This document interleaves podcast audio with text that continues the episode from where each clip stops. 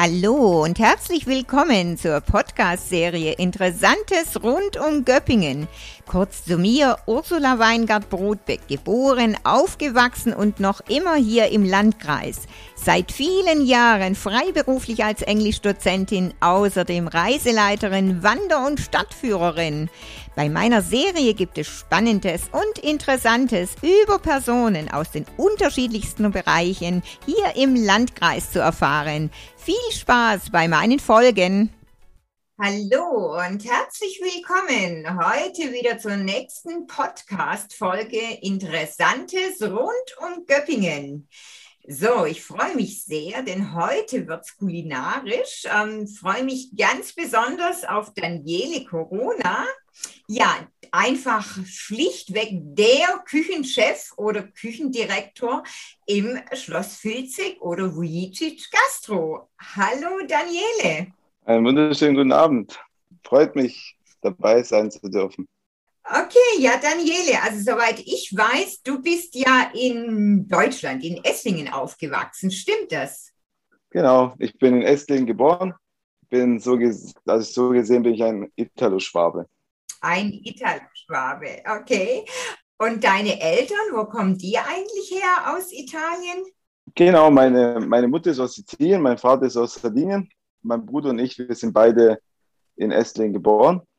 Also sind meine Eltern sind ganz normal äh, als Gastarbeiter damals nach Deutschland gekommen und äh, wir sind hier geboren. Also unsere Heimat ist eigentlich das Schwabenländle. Schwabenländle, okay. Ja, aber genau. bist du dann oft in Italien eigentlich oder? Also normalerweise bin ich äh, einmal im Jahr oder alle zwei Jahre, je nachdem. Gastronomie ist ja ein bisschen komplizierter mit den Urlauben und alles, aber wir, ich versuche jährlich, wenn keine Corona-Pandemie ist, äh, jährlich nach Italien zu fahren, meine Eltern dann praktisch zu sehen. Mhm. Ja. Also deine Eltern, die sind, Weil meine Eltern sind wieder in Italien. Ja, genau. Die sind seit, äh, 19, seit 2000 sind sie wieder, äh, die sind in Rente und sind dann wieder zurück in die Heimat. Ah ja. Ja, und wohin dann? Die Hälfte des Jahres in Sardinien, die anderen auf Sizilien? Nee, nee.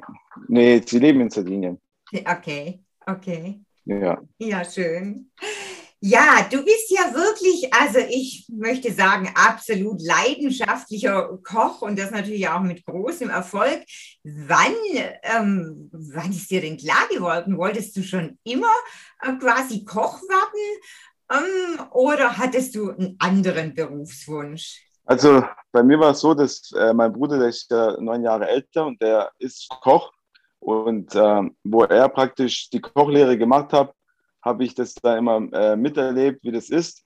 Und ich wollte eigentlich damals Friseur werden, weil ich wollte eigentlich gar nichts mit Gastronomie zu tun haben, weil ich gesehen habe, wie viele Stunden am Tag mein Bruder eigentlich weg war. Ich habe ihn gar nicht mehr gesehen. Und da habe ich mir gedacht, oh je, was ist das für ein Beruf?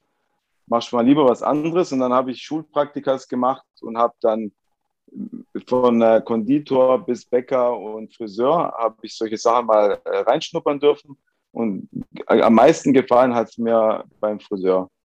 Also einfach das gut angezogen sein, mit äh, alles ist sauber und äh, es riecht gut und mit äh, Leuten äh, schön reden. Das hat mir sehr gefallen. Aber am Ende musste ich dann, wohl oder übel, musste ich dann in die Gastronomie dann doch.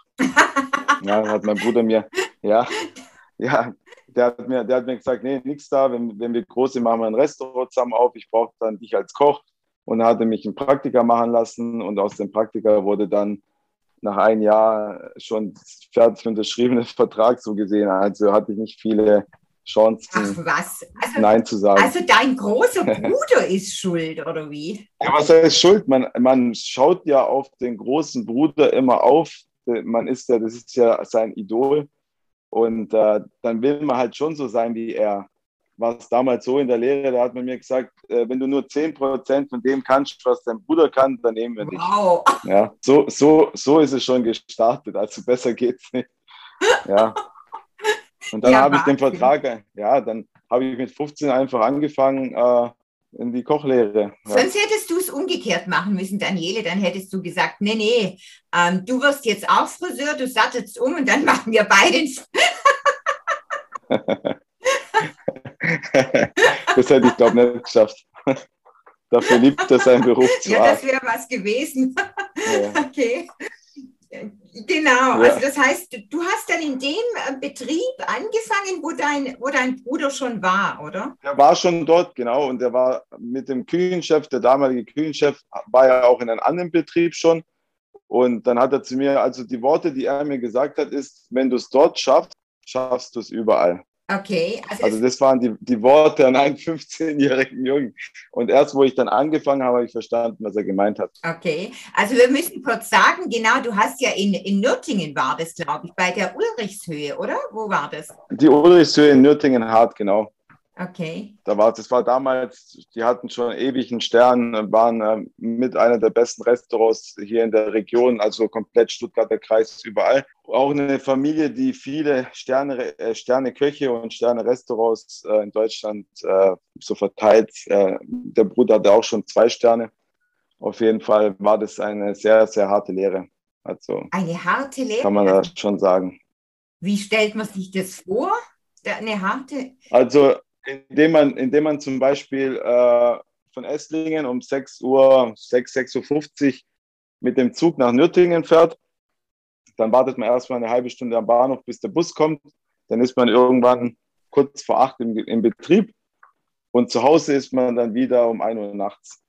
Also oh. so kann man sich das vorstellen. Und da das Restaurant mitten im Wald war, konnte man ja in der Mittagspause ja eh nichts machen. Dann habe ich einfach in der Mittagspause Ravioli gemacht oder die Küche gereinigt, Fische filetiert und geschuppt. Also ich hatte eigentlich gar keine, wie gesagt, 18 Stunden am Tag, 16 bis 18 Stunden am Tag gearbeitet.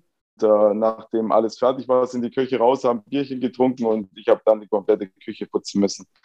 Also es war sehr, also ich war auch der einzige Lehrling und äh, ja, also ich würde meinen Sohn, also ich würde meinen Sohn diese Lehre nicht machen lassen. ja.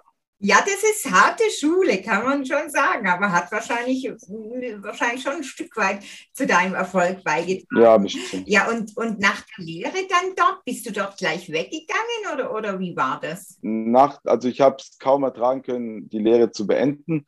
Bin dann nach der Lehre direkt äh, weg. Also ich, das war dann so, also es war dann ganz sicher, dass ich da nicht mehr bleibe. Dann bin ich nach München gegangen. Also ich bin direkt diesen Betrieb verlassen und nie wieder zurück. Also ich war schon ein paar Mal kurz davor abzubrechen, aber der Stolz und in meinem Elternhaus gab es das nicht, dass man da aufgibt. Und da äh, muss jetzt durch und dann habe ich das gemacht und bin halt dann, äh, habe halt dann mir gesagt, das nehme ich mir zum, äh, zum Vorbild oder zum Beispiel, dass ich genau diese Art mein, wenn ich mal selber Küchenchef bin, genau das Gegenteil mache, wie, wie mir in der Lehre passiert ist. So habe ich mir das vorgenommen. Ja. Mhm, mh.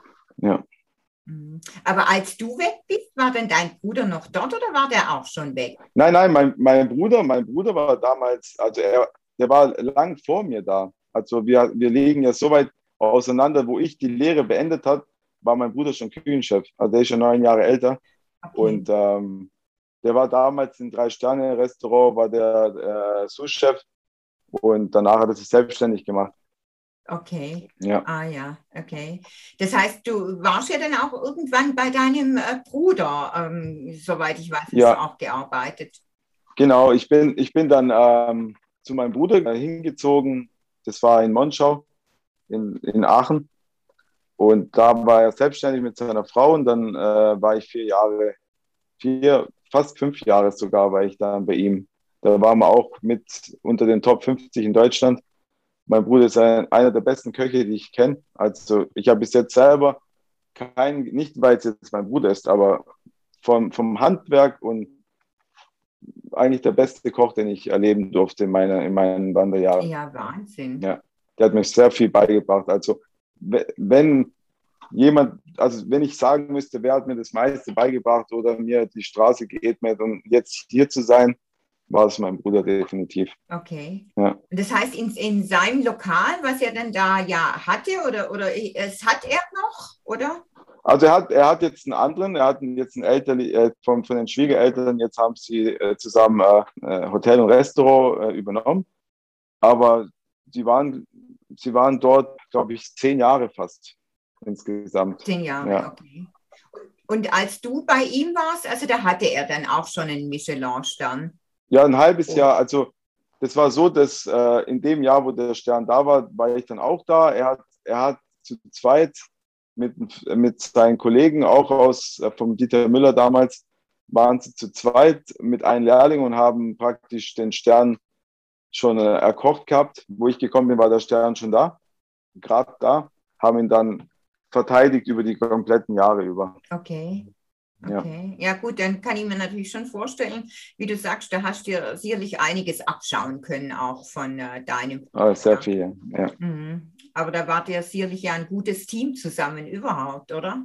Ja, mein Bruder, mein Bruder, der weiß genau, äh, wie man äh, delegiert und wie man äh, in der Küche die Leute einweist. Also es war, für mich war das ein bisschen äh, schwieriger, weil er auf einem ganz anderen Niveau gekocht hat, wie ich gelernt habe, weil er war immer in zwei, drei Sterne-Restaurants und hat dann praktisch die, das gleiche Niveau mit in sein Restaurant genommen. Und da habe ich mich dann wieder ein bisschen wie ein Lehrling gefühlt. Aber das hat mir, also ich habe dann praktisch meine zweite Lehre bei ihm begonnen und dann alles wieder neu aufgearbeitet. Mhm, mh. ja. ja. klar, und alles für, bringt einem natürlich weiter. Ne? Ich meine, das ist ja immer ja, ein bisschen ja. wieder nach oben und, und ähm, ja, ein Stück mehr Erfolgsgeschichte. So, ja. ja, du hast ja so quer durch Deutschland einige äh, Stationen dann durchgemacht. Ne? Ja. Hast ja gerade schon angeführt, in, ja. in München warst du und aber so querbeet, klar. Ja, Rheinland-Pfalz, Nordrhein-Westfalen und Schwabenländle war ich. Danach bin ich im Schwabenländchen geblieben, weil ich wollte meine Familie, meine Familie, also wir haben äh, einen Sohn bekommen damals und haben gesagt, ich möchte, dass mein Sohn im Schwabenland aufwächst ja, ich habe mich nicht wohlgefühlt oder nicht heimisch gefühlt in Nordrhein-Westfalen oder Rheinland-Pfalz und habe gesagt, also ich möchte, wenn wir sesshaft werden, möchte ich es im Schwabenland. Meine Frau ist ja auch in Stuttgart geboren. Und dann haben wir gesagt, wir, wir bleiben jetzt hier, suchen uns ein, ein Plätzchen und dann bleiben wir auch da. Oh, ja. ins Schwabenländle. ja. Also wie du sagtest vorher, ein richtiger, irgendwo ein richtiger Italo-Schwabe, also mehr Schwabe als, ja. fast mehr Schwabe als Italo. Ja, gemischt, gemischt. beim, Fußball bin, beim Fußball bin ich Italiener. okay. Ja, ist, Und beim Essen auch. Das ist immer geschickt, gell, wenn man sich raussuchen kann. Also. Raussuchen, genau. Es hat natürlich. Ist ja als Europäer jetzt noch leichter. Das ist richtig, das hat natürlich schon Vorteile. Ja. Und jetzt bist du ja seit eben, ja, der Milos ähm, auf Filzekis. 2012, ja. ja. Von Anfang an ja dabei, genau, ne? von Anfang an. Mhm. Und wie, wie, wie kam das? Er kam auf dich zu oder wie bist du da? Ja, wie hat sich das ergeben? Also ich habe mich, ja, ich mich beworben in mehreren Restaurants als Küchenchef weil ich war davor im Restaurant im Goldberg, äh, die was jetzt einen zweiten Michelin-Stern bekommen hat, beim Philipp Kovac, auch einer der größten Köche hier in der Region, mit einer der größten, ja. Dann habe ich mich da als Küchenchef, weil ich war, hatte schon mein Alter, wo ich gesagt habe, ich kann jetzt nicht mein ganzes Leben Zuschef bleiben, ich will jetzt eine Küchenchefstelle haben. Da habe ich mich ein bisschen darum beworben und einer hat, der wusste schon, dass der Milos praktisch das Filzeck die Zusage bekommen hat, hat praktisch meine Bewerbung ihm weitergegeben. Und das war halt witzig, weil ich ein halbes Jahr oder ein Jahr bevor mich der Milos angerufen hat, meine ganzen Freunde, die auch aus, ich habe auch einen Freund, der war in Göppingen, die haben mir alle vom jungen Griechen erzählt. Da muss ich hingehen, was für ein super Konzept und was für ein super Chef und voll, äh, also das musst du erlebt haben, ja. Und immer habe ich von ihm gehört, wie nett er ist und wie professionell er das macht. Und äh, dann ruft der mich an, ja, und sagt, ja, ich bin der Milos und so, vom jungen Griechen, da musste ich lachen, habe ich gesagt, witzig, gell? vor ein paar Tagen habe ich noch über dich geredet, ja. Und dann bin ich, ich glaube, ein, zwei Tage später war ich im jungen Griechen, haben wir zusammen Espresso getrunken. Weiß ich noch, dass es ein sehr guter Espresso war. Und da haben wir uns direkt, ja, das ist das Merken. Also er hat schon den besten Espresso gehabt, schon besser als die Italiener, habe ich gesagt. Der, der, der Mann hat Ahnung, hat er immer noch von Kaffee ja, dann saßen wir zusammen und haben uns direkt, es war, wir haben uns direkt verstanden. Ich habe direkt zugesagt.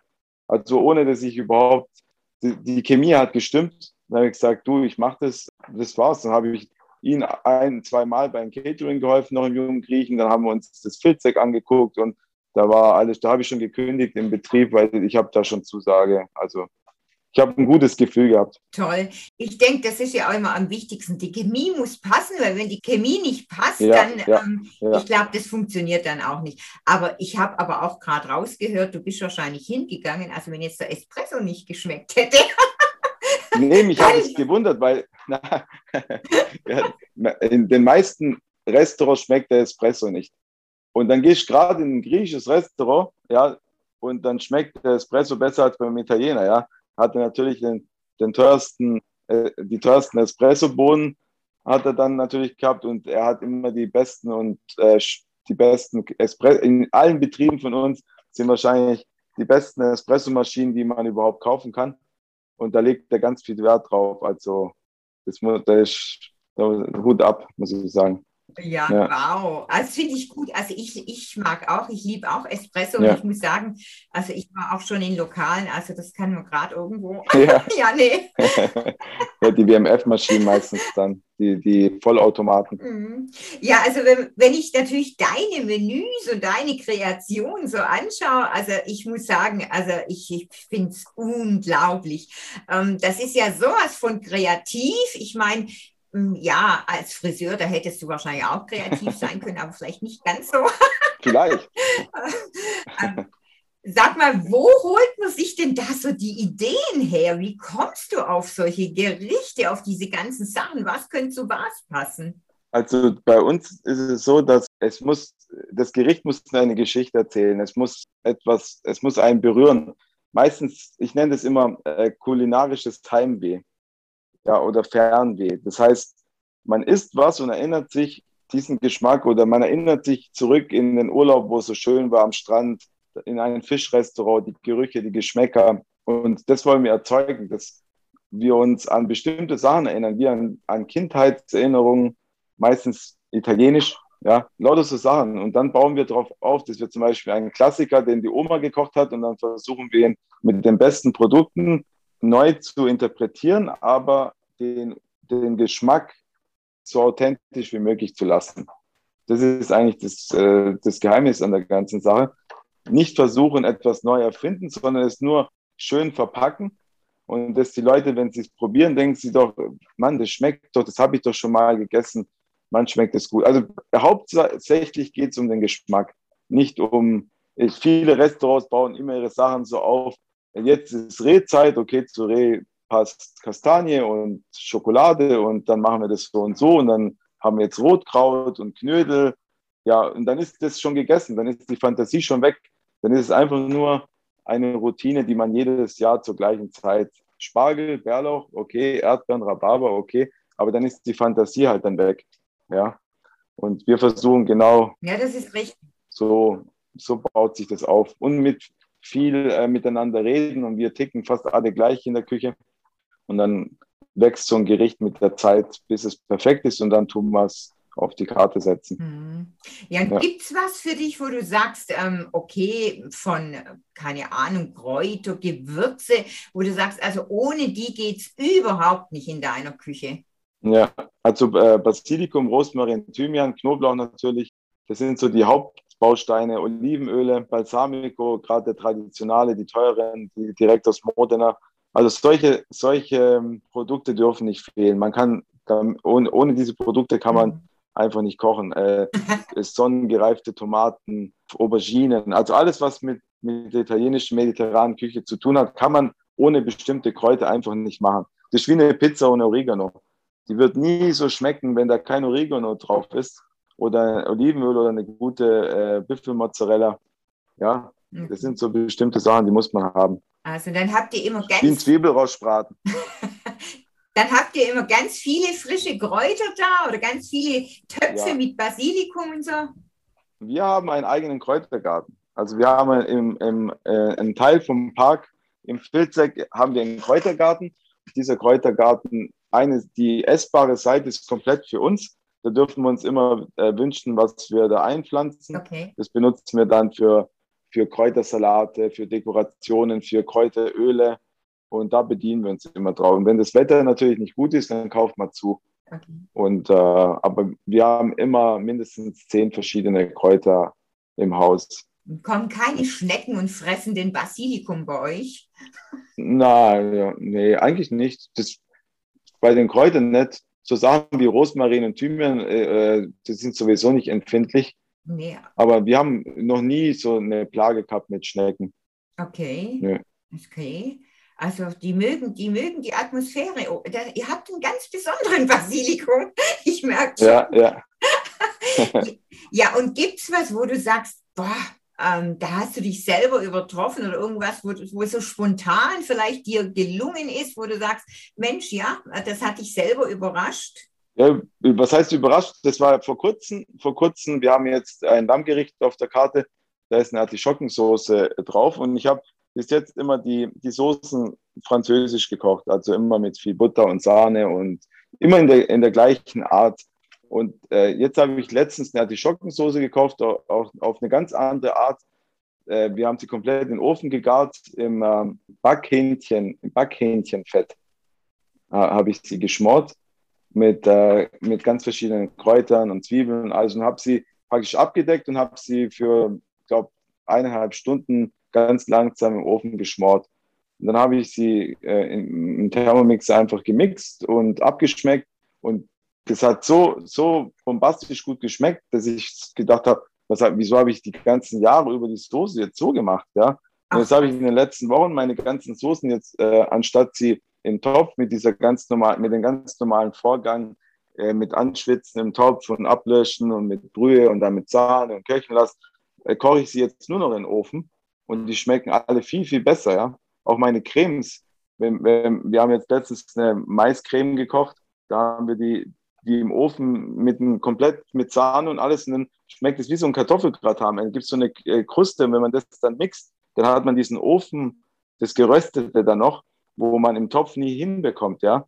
Oder wir, wir räuchern erst, bevor wir die Cremes machen. Und das sind halt so bestimmte Sachen, die wachsen dann mit der Zeit.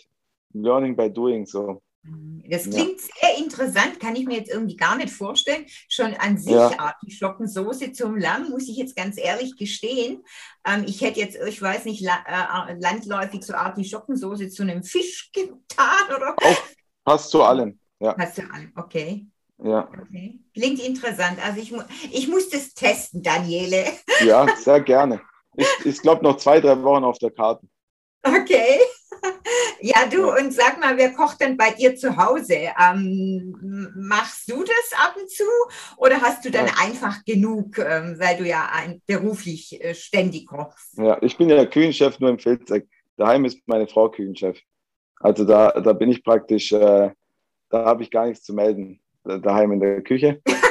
Und meine Frau kocht so gut. Wir sind jetzt mittlerweile über 16 äh, Jahre verheiratet. Sie kocht so gut, da brauche ich gar nichts mehr sagen. Also ich bin froh, wenn ich nicht kochen muss. Es passiert zwar ab und zu mal jetzt im Lockdown, wenn ich Sachen ausprobieren muss oder möchte, neue Sachen, dass ich nicht extra ins Filzek fahre, dann probiere ich sie aus und dann essen wir es auch zusammen. Oder wenn ich mal Lust habe, eine Pizza zu machen oder irgendwas, dann mache ich das schon. Aber normalerweise ist es so, dass wir zusammen essen. Meine Frau kocht und backt und macht auch einmal oder zweimal die Woche auch frisches Brot immer. Wow, frisches also, Brot, ja. Ach, super. Ja. Super. Ja. Ja, Wahnsinn. Okay.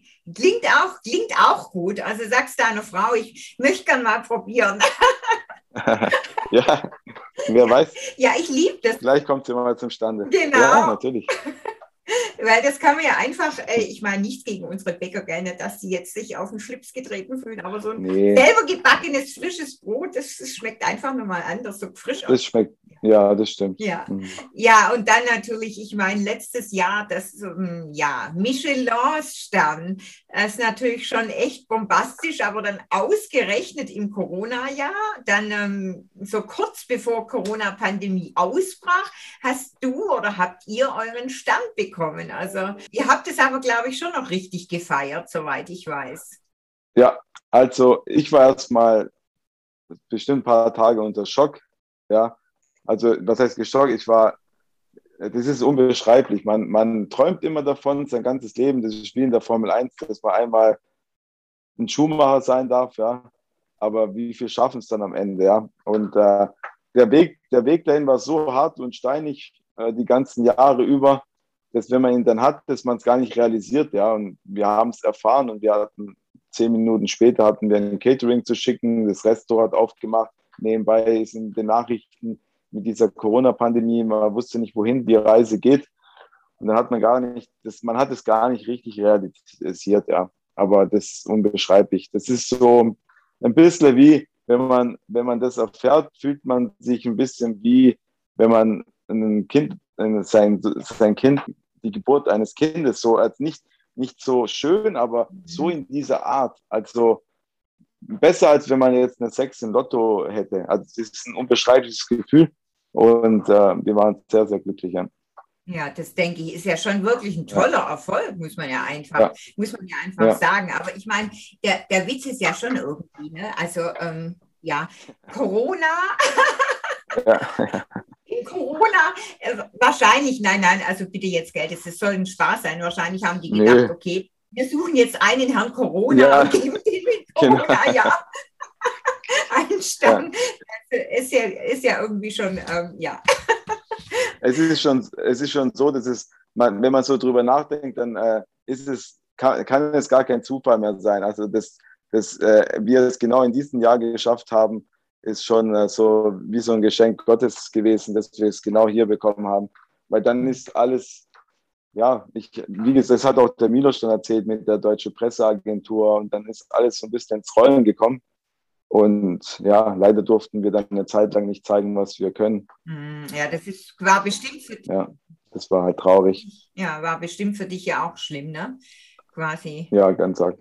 Nicht, ja nicht kochen zu dürfen, nicht dem Beruf nachgehen zu dürfen. Genau das, wo man, ja, wofür man ja brennt, wofür du ja brennst und mit Leib und Seele dabei bist. Also das ist ja schon, ja. Ähm, naja, und jetzt habe ich ja entdeckt, Mensch, du bist ja auch ähm, im ARD-Fernsehbuffet, äh, Daniele. Genau.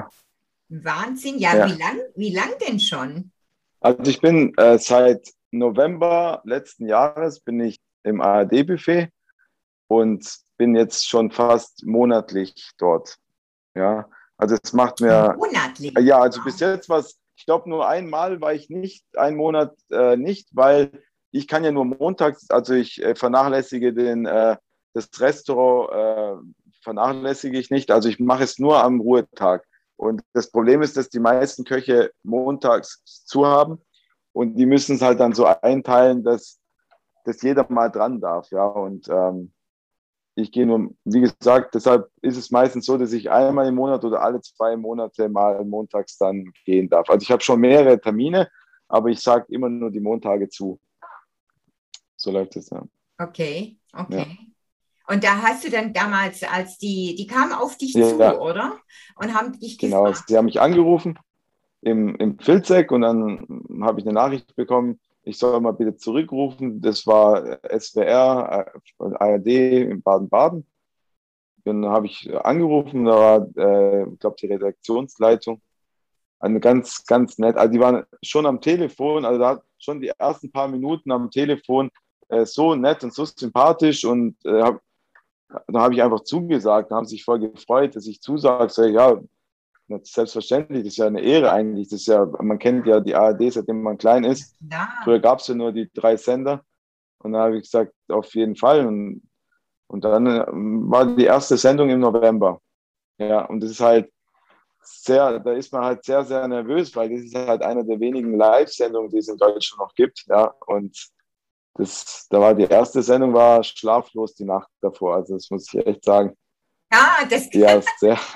Okay, ich wollte, das hast du mir vorweggenommen, ja. Daniele. Ja. Ich wollte dich gerade schon fragen, ob, man da nicht doch nervös ist, ne? weil das ist, wie du sagst, ist so live, das ist natürlich schon, ähm, ja.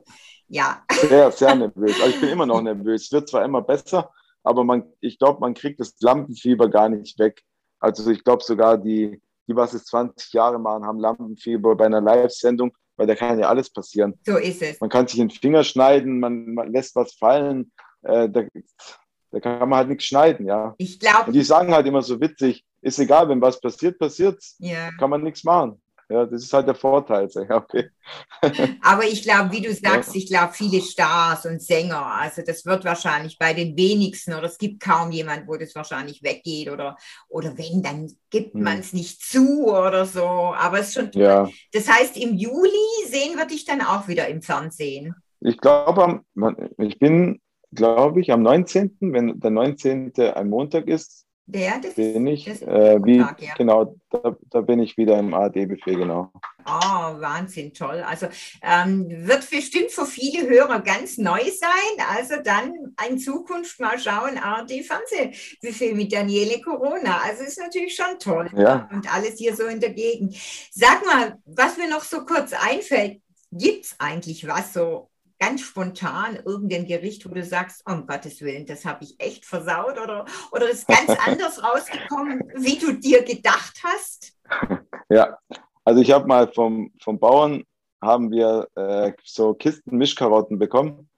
Und ähm, da war eine Kiste mit diesen Urkarotten, die waren so die lila Karotten. Okay. Und ja, wir hatten das ganze Kühlhaus voll und wir haben es immer roh mariniert oder gepickelt. Und dann habe ich gesagt, weißt was, die schmecken so lecker, jetzt lass uns mal eine Suppe kochen, dann machen wir sie ins Business Lunch oder zu, zum Amis Girl so ein, äh, so ein Urkarottensüppchen, ja. Da wollte ich so ein schönes äh, Kaninchenfilet noch dazu machen. Mm. Ja, dann haben wir die Suppe gekocht und nachher mixen, also schon, das, die sah schon komisch aus beim Kochen und dann nachher mixen gucke ich die Suppe an und denke mir, oh, um Gottes Willen, die kannst du nicht essen, die kannst du den Gästen nicht geben. Die, die ist so braun gewesen, also da kann sich jeder vorstellen, was ich gedacht habe. Und dann habe ich gesagt, nee, also die kann man ein, ein, ein, niemanden auf den Teller tun. Ach, Dieses nee. komplett, eine komplette braune Suppe, ja. Oh nee. Habe ich gesagt, nee. Ja, da haben wir sie Personalessen gemacht. Äh, ja, aber und jeder, jedes Mal, wenn wir sie gegessen haben, mussten wir uns halb tot lachen. Ja, aber da habe ich auch gesagt, ich koche nie wieder eine Suppe aus äh, lila Karotten. Lila Karotten, okay. Aber geschmeckt ja. hat sie euch, oder? Ihr habt dann alles. Super. Super, ja? Okay. Ja, super. Okay. Ja. Also. Somit auch. da gibt es auch so ein Dinner, wo man im Dunkeln isst. Da hätte man sie verkaufen können. Daniele, das ist die Idee, genau. Siehst du, Du, alle, die jetzt zuhören, du bekommst bestimmt einen Auftrag jetzt dafür. ja, ja das, ist, das, ist, das ist super. Das, das Buch, das, das Buch ja. auch. Ich meine, okay, jetzt seit Corona ja. ist ja alles ein bisschen anders, aber naja, gut, das ist, wie gesagt, das boomt ja auch so mit ver verbundenen Augen und so. Da wäre es natürlich äh, passend. Ja, im Dunkeln, ja. ja Im Dunkeln. Ja. Ja, Daniele, das war super interessant mit dir und ich bin schon so gespannt auf die nächsten Videos und äh, was du alles so kreierst und äh, natürlich auch auf dein nächstes ARD-Fernsehbuffet. Ich würde sagen, ihr macht es wirklich super im Filzek und ja, herzlichen Dank, dass du dir die Zeit genommen hast, mit mir zu plaudern. Ich danke dir. Das hat mir sehr viel Spaß gemacht und ich hoffe, dass wir das nochmal machen dass wir dann mal zusammen das Brot probieren können. So ist es. Was meine Frau dann backt. Genau. Also, mach's gut. Super. Du auch, mach's gut. Und ciao. Liebe Grüße. Ciao, ciao. ciao.